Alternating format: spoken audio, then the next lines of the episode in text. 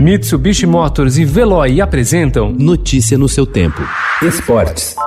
Vai correndo o São Paulo pro campo de ataque. Paulinho! Na trave, a sobra, tentativa do Igor Vinícius pela linha de fundo.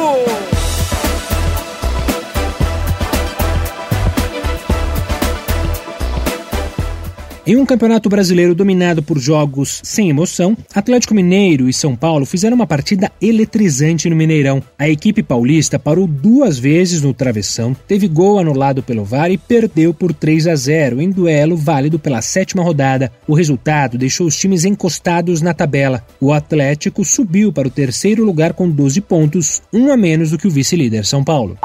A possível saída de Messi do Barcelona ganha mais um episódio nessa semana, dessa vez favorável ao clube catalão. Segundo o programa Deporte 4 da emissora Mediaset, o jogador argentino não poderá deixar de graça o clube nessa temporada por causa da multa rescisória. Essa informação foi confirmada pela Teis Sports da Argentina e compartilhada por outros veículos da imprensa espanhola.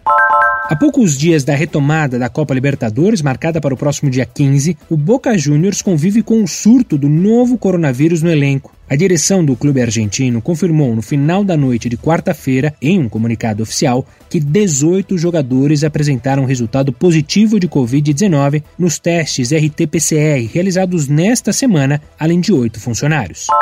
Vai sobrar a bola aqui na direita. Ferran Torres, cruzamento, toque de cabeça. Com um gol já nos acréscimos da partida, aos 50 minutos do segundo tempo, a Espanha arrancou o empate por 1 a 1 contra a Alemanha ontem na Mercedes-Benz Arena em Stuttgart, pela rodada de estreia da Liga das Nações da UEFA. O centroavante Timo Werner havia aberto o placar para os donos da casa, mas coube ao lateral esquerdo José Gaiá salvar os visitantes da derrota. O GP da Itália, domingo em Monza, marcará a despedida da Fórmula 1 após mais de 40 anos de uma das famílias mais tradicionais da categoria. A equipe Williams, fundada em 1977 por Frank Williams, será repassada para o fundo americano Dorrington. Após mais de 750 GPs, esta parte da história do time chega ao fim.